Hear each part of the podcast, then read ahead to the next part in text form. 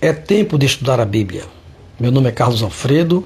Estaremos estudando hoje personagens bíblicos do Antigo Testamento. Estaremos dando continuidade ao estudo dos juízes de Israel. O segundo juiz foi Eude, está lá no capítulo 3 do livro de Juízes. Mais uma vez, a história se repete.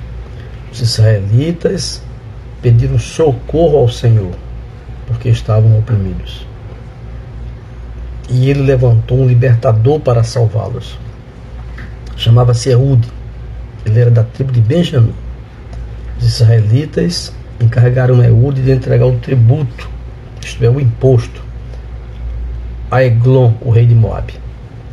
Eude fez um punhal de dois gumes e levou essa arma escondida debaixo da roupa ele levou o tributo ao rei de Moabe, que era um homem muito gordo. Depois de entregar o pagamento, Eude partiu com os homens que estavam ajudando ele a carregar esse tributo. Quando Eude chegou aos ídolos de pedra, perto de Gilgal, deu meia volta, apresentou-se diante do rei e disse: Tenho uma mensagem secreta para o senhor, ó rei. Então deixaram os dois a sós. E o rei Eglon se levantou e Eude puxou o punhal da sua coxa direita e o cravou na barriga do rei. O punhal foi tão fundo que seu cabo desapareceu debaixo da gordura do rei. Por isso, Eude não tirou o punhal e a gordura se fechou sobre ele. Eude trancou as portas da sala e saiu. Depois que os servos notaram a sua falta, abriram as portas e encontraram o seu senhor caído no chão, morto. E Eude fugiu. Quando chegou à região montanhosa de Efraim, tocou a trombeta, chamando o povo para guerrear. Os israelitas desceram os montes com Eude à frente. Ele disse: Sigam-me, pois o Senhor entregou Moabe, nosso inimigo, em suas mãos. Os israelitas o seguiram e assumiram o controle dos pontos mais rasos do Jordão. Eles atacaram os moabitas e mataram cerca de 10 mil de seus guerreiros mais fortes e valentes. Naquele dia, Israel derrotou Moabe e houve paz na terra durante 80 anos. Veja o que representava uma vitória sobre os inimigos. Mais uma vez, eles venceram os inimigos, venceram seus opressores e houve paz durante muito tempo 80 anos. O juiz a seguir foi Sangar, também no capítulo 3 de Juízes. Depois de Eude, Sangar libertou Israel. Certa vez, ele matou 600 filisteus com um ferrão de conduzir bois. Possivelmente não era israelita. É interessante notar que alguns juízes não têm muito destaque. O texto só fala duas, três linhas sobre o personagem. E outros são dedicados muitas páginas da Bíblia à sua descrição. O quinto juiz foi Gideão, muito conhecido por todos na Bíblia ele era da tribo de Manassés. Mais uma vez, os israelitas fizeram o que era mal diante dos olhos do Senhor. Por isso, o Senhor o entregou nas mãos dos medianitas durante sete anos.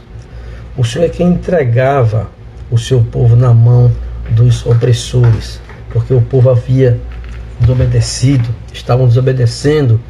Os medianitas eram muito cruéis, muito de modo que os israelitas fizeram para si esconderijos nas montanhas, nas cavernas e nas fortalezas.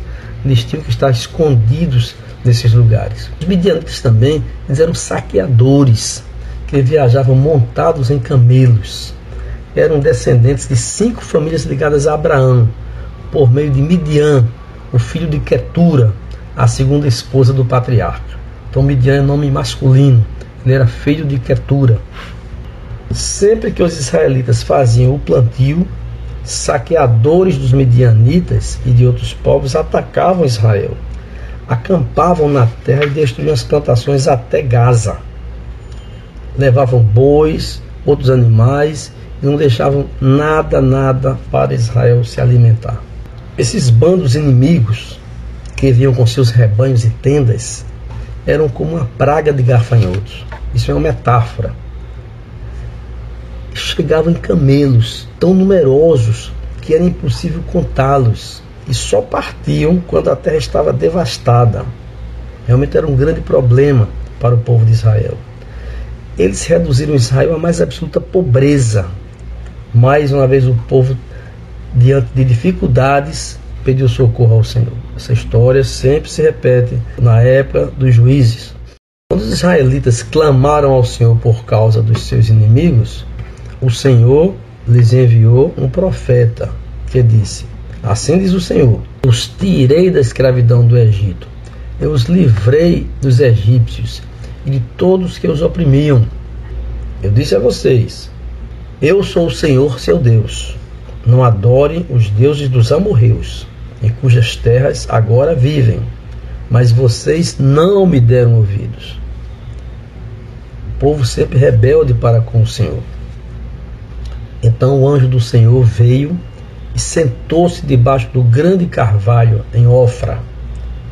Gideão estava escondido, diz a palavra de Deus, debulhando trigo no fundo de uma prensa de uvas, a fim de não ser descoberto pelos medianitas o anjo do Senhor apareceu a Gideão e disse: O Senhor está contigo, homem forte e corajoso. O Senhor está contigo. Gideão respondeu: Meu Senhor, se o Senhor está conosco, por que nos aconteceu tudo isso? Onde estão os milagres que nossos antepassados nos falaram? Acaso não disseram: O Senhor nos tirou do Egito? Agora, porém, o Senhor nos abandonou e nos entregou na mão dos medianitas? Essa pergunta é a mesma que fazemos hoje. Por que aconteceu tudo isso comigo? Onde estão os milagres que o Senhor fez e faz? Será que Ele nos abandonou com pandemia, com doenças, com câncer, com, com crise financeira? Então o Senhor se voltou para ele e disse: Vai com a força que você tem e liberte Israel dos midianitas sou eu quem o envia. Mais uma vez, o Senhor permitia a opressão, depois providenciava a libertação. Mas, Senhor, como posso libertar Israel? perguntou Gideão. Minha família é a mais pobre de toda a tribo de Manassés. Eu sou o menos importante da casa de meu pai. Veja como ele se sentia pequeno, sem importância, e foi esse homem que Deus chamou. O mesmo acontece com você? Você se sente muito pequeno e pensa que Deus não vai usá-lo? Deus usa a cada um de nós, como nós somos. E Deus tem uma predileção pelos que se consideram mais fracos, mais pobres, mais incompetentes. Certamente estarei com você, disse Deus. E você destruirá os medianitas como se fossem lutando contra um só homem, disse o Senhor. Gideon respondeu: Se de fato posso contar com a tua ajuda, dá-me um sinal de que é mesmo o Senhor quem fala comigo. Por favor, não vá até que eu traga a minha oferta. Gideão ficou duvidando e testando o Senhor. Já pensou isso? Deus falar com você, falar comigo através do seu anjo e teve a dúvida, ficou muito incrédulo, será que isso é verdade? Eu tenho que Deus prove que, que é o Senhor mesmo que está falando comigo. E o anjo disse: Ficarei até você voltar. Gideão foi depressa para casa, cozinhou um cabrito, preparou pães sem fermento e depois os levou e ofereceu ao anjo. E o anjo do Senhor disse: Coloque a carne e os pães sem fermento sobre esta pedra e derrame neles o caldo. Gideão obedeceu. Então o anjo do Senhor tocou na carne e nos pães com a ponta da vara que estava na sua mão. E o fogo subiu da pedra e consumiu tudo que Gideão havia trazido. E o anjo do Senhor desapareceu. Quando Gideão percebeu que era o anjo do Senhor, ele exclamou: Ó oh Deus, estou perdido. Vi o anjo do Senhor face a face. Fique em paz, respondeu o Senhor. Não tenha medo você não morrerá. Então Gideão construiu um altar para o Senhor naquele local e o chamou de Javé Shalom, que quer dizer o Senhor é paz.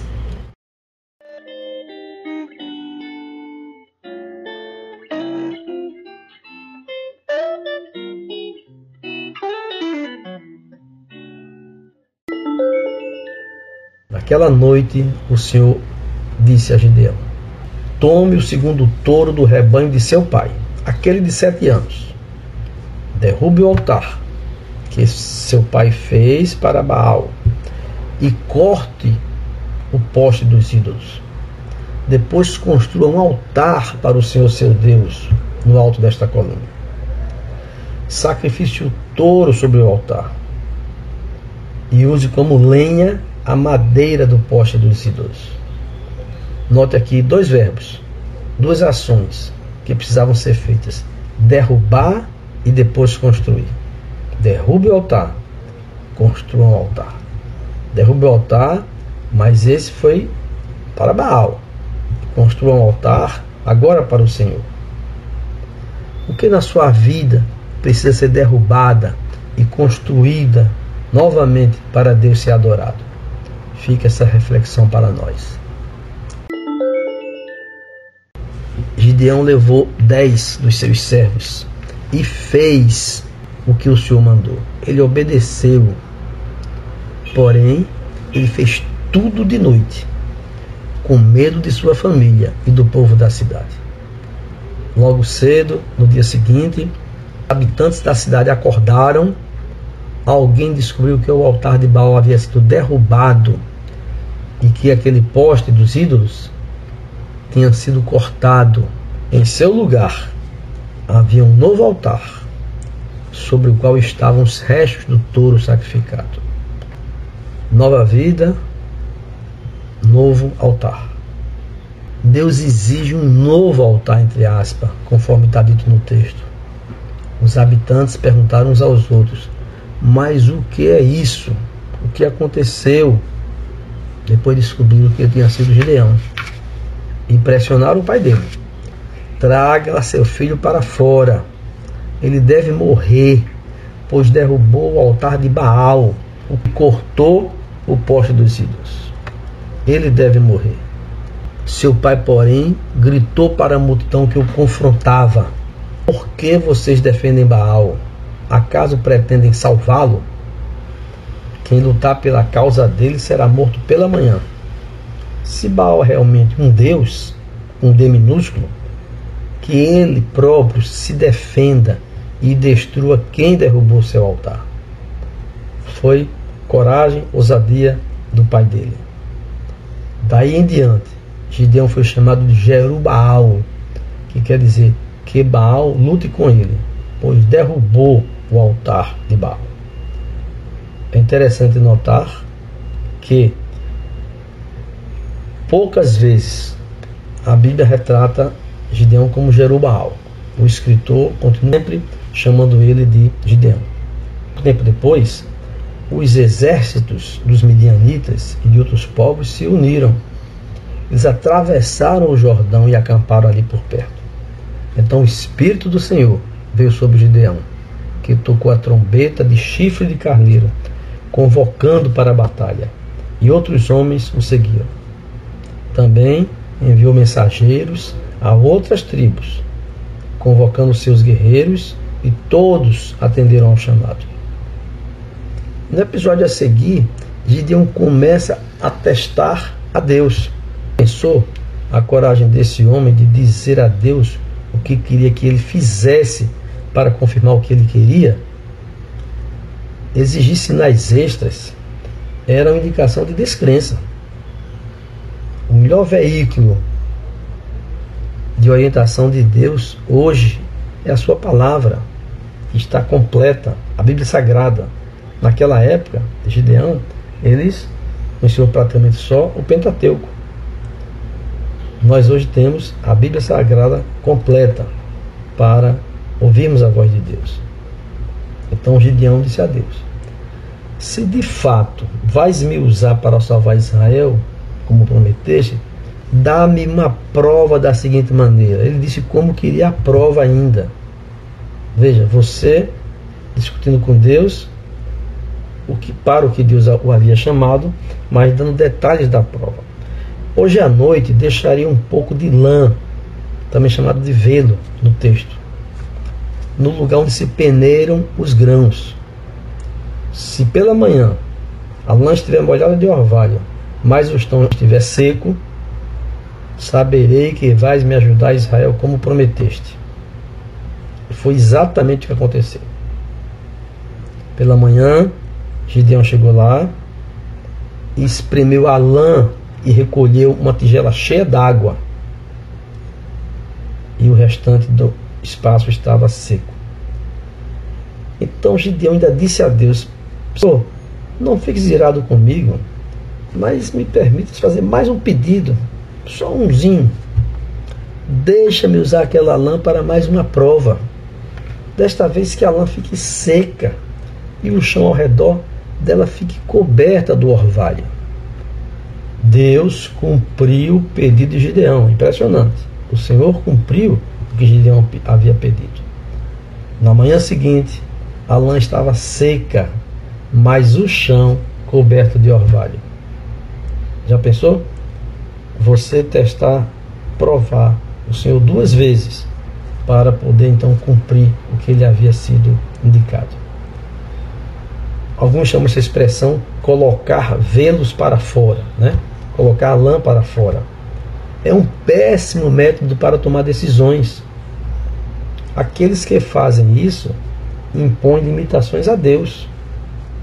Eles impedem que Deus se adeque às suas expectativas. Não permita que um velo, uma lã, se torne um substituto para a sabedoria do Deus, que nos vem pela palavra de Deus, nos vem pela oração.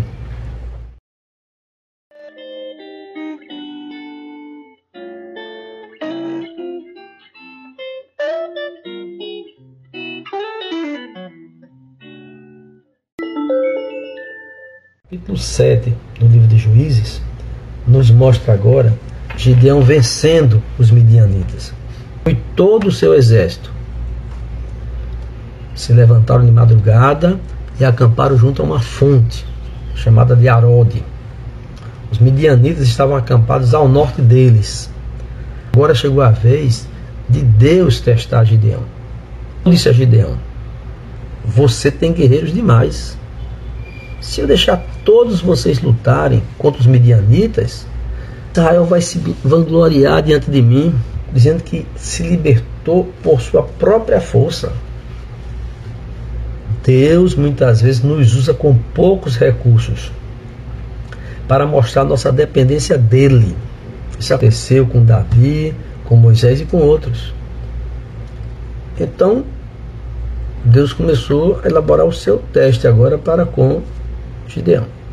Então diga ao povo: quem tiver com medo e assustado, pode deixar esse grupo e voltar para casa.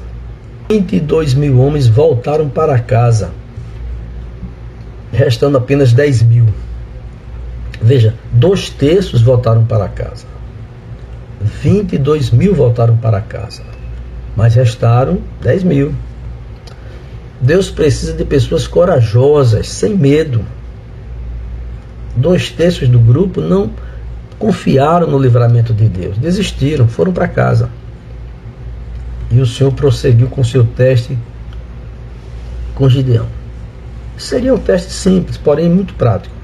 Disse: Seu exército está grande demais. Desça com eles até a fonte e eu os provarei para determinar quem irá com você e quem não irá. Quando Gideão desceu com seus guerreiros até a fonte, o Senhor disse qual era a regra, qual era o critério de seleção. Observe os que bebem águas das mãos, lambendo-a como fazem os cães.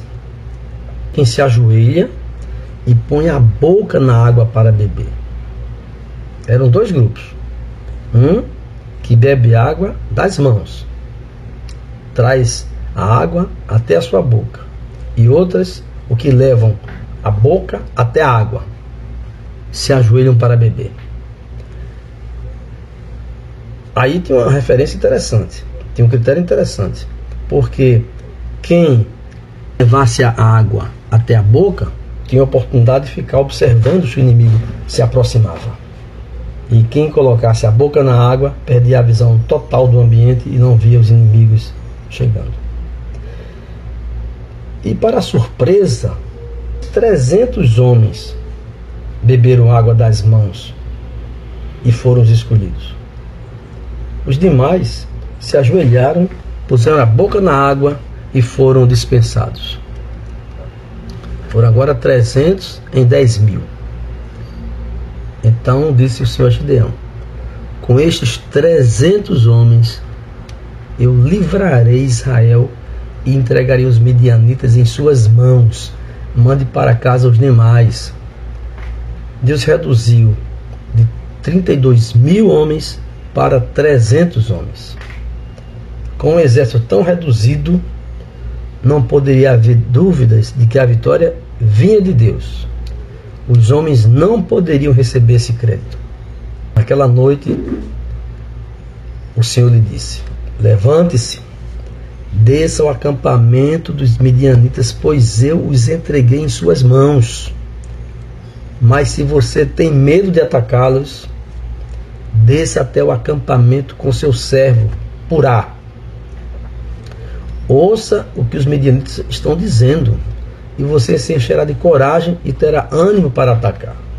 Deus ainda deu um reforço, mais uma chance. Está em dúvida, vá até lá e veja o que, é que eles estão comentando. Então Gideão e seu servo desceram até os limites do acampamento inimigo.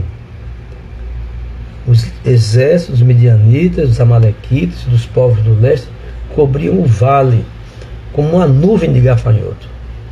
Seus, seus camelos eram tão numerosos como os grãos de areia da praia. Metáfora para dizer como era grande a quantidade de camelos dos inimigos. Gideão se aproximou no exato momento em que um homem contava um sonho a seu amigo. Deus providenciou toda essa cena para que Gideão tivesse mais uma confirmação. E o homem disse para o amigo: Eu tive um sonho no qual um pão de cevada veio rolando para dentro do acampamento midianita. Então bateu numa tenda e ela virou desmontando-se.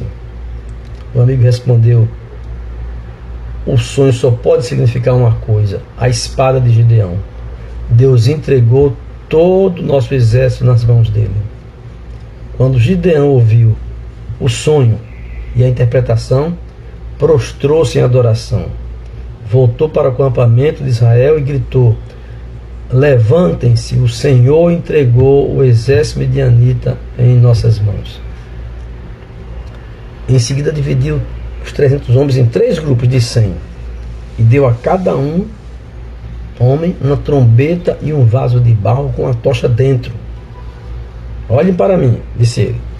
Quando chegarmos à, à beira do acampamento, façam o que eu fizer. Assim que eu e todos que estiverem comigo tocarmos nossas trombetas, toquem as suas também ao redor de todo o acampamento e gritem pelo Senhor e por Gideão. Meia-noite e da troca da guarda inimiga, Gideão e seus cem homens, porque era dividido em três grupos de cem, chegaram aos limites do acampamento do adversário.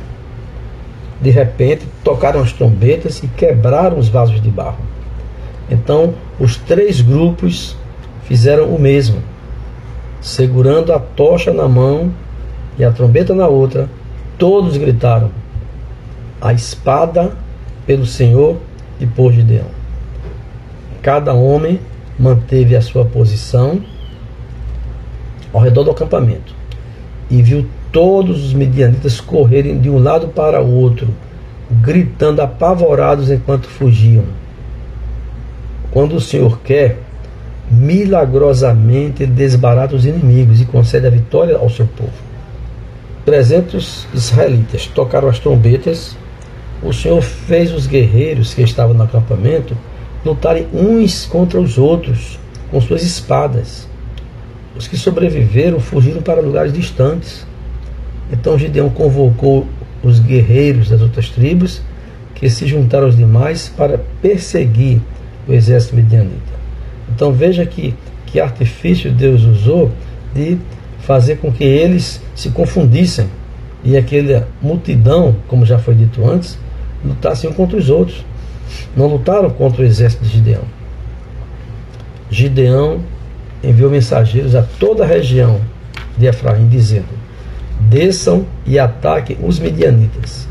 Não permitam que eles cheguem aos pontos mais rasos de travessia do Jordão e todos os homens obedeceram. Interessante que os israelitas ficaram tão empolgados com a vitória de Gideão que o convidaram para reinar sobre eles. Então disseram a Gideão: Seja nosso governante. Você, seu filho, seu neto nos governarão, pois nos libertou dos midianitas. Já estava instituindo aí, né, um reinado. Vai passando de um para o outro esse cargo tão importante? Gedeão respondeu: Nem eu, nem meu filho governaremos vocês. Os governará. Mas eu tenho um pedido a fazer. Cada um de vocês me deu uma argola de ouro que tomou de seus inimigos como despojo. Uma vez que os inimigos eram ismaelitas, usavam argolas de ouro. Faremos isso estenderam a capa e cada um jogou ali uma argola de ouro que havia tomado como despojo. O peso das argolas de ouro totalizava um pouco mais de 20 quilos, além das correntes que estavam no pescoço de seus camelos. Até os camelos tinham corrente no pescoço. Com esse ouro, Gideão fez um sacerdotal, ou um colete sacerdotal, e o colocou em Ofra, a sua cidade Todo Israel, porém, se prostituiu, fazendo do colete objeto de adoração. E ele se tornou uma armadilha para Gideão e sua família. Mais uma vez, em vez de ele se pegar com o doador da bênção, ele se com um colete feito de ouro, feito pelas mãos humanas. Esqueceram a vitória e a vinda do Senhor. Esse é o relato de como os israelitas derrotaram Midian, que nunca se recuperou. Durante 40 anos do restante da vida de Gedeão, houve paz na terra. Eu tinha comentado um pouco antes que tinha havido 80 anos de paz. Agora, 40 anos de paz, muito tempo, houve paz na terra. Então Gideão voltou para casa. Ele tinha 70 filhos do sexo masculino pois teve muitas esposas. Também teve uma concubina na cidade de Siquém, que deu à luz um filho seu, a quem ele chamou de Abimeleque, que quer dizer, meu pai é rei. Quando Gideão morreu, já muito idoso, foi sepultado no túmulo de seu pai.